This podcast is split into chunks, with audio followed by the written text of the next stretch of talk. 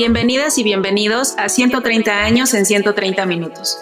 una serie de cápsulas dedicadas a recuperar y conmemorar la historia de la Secretaría de Comunicaciones y Transportes. Hoy hablaremos sobre la construcción de los caminos vecinales en México,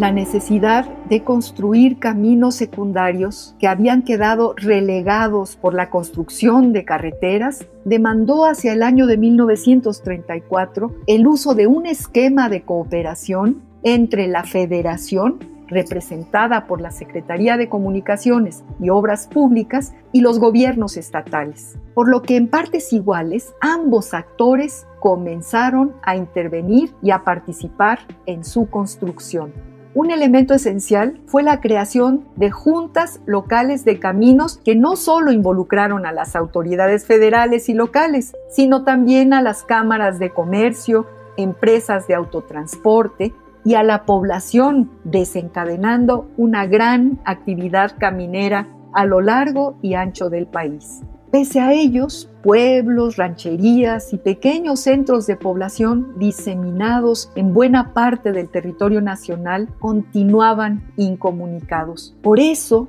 en el año de 1947 se revitalizó el sistema de cooperación integrando a un nuevo actor, los particulares directamente beneficiados por los caminos. Esto precipitó la creación en el año de 1949 del Comité de Caminos Nacionales, un organismo autónomo con capacidad económica para aportar la tercera parte del importe de la construcción. En el año de 1960, el comité se convirtió en Comisión Nacional de Caminos Vecinales, órgano descentralizado, que facilitó la participación de la iniciativa privada bajo la asesoría de la SCOP en aspectos como planeación, dirección técnica y vigilancia de las obras. Por su parte, los ciudadanos crearon un comité local para gestionar ante el gobierno estatal y la Comisión Nacional los recursos económicos que eran complementados con las aportaciones monetarias o materiales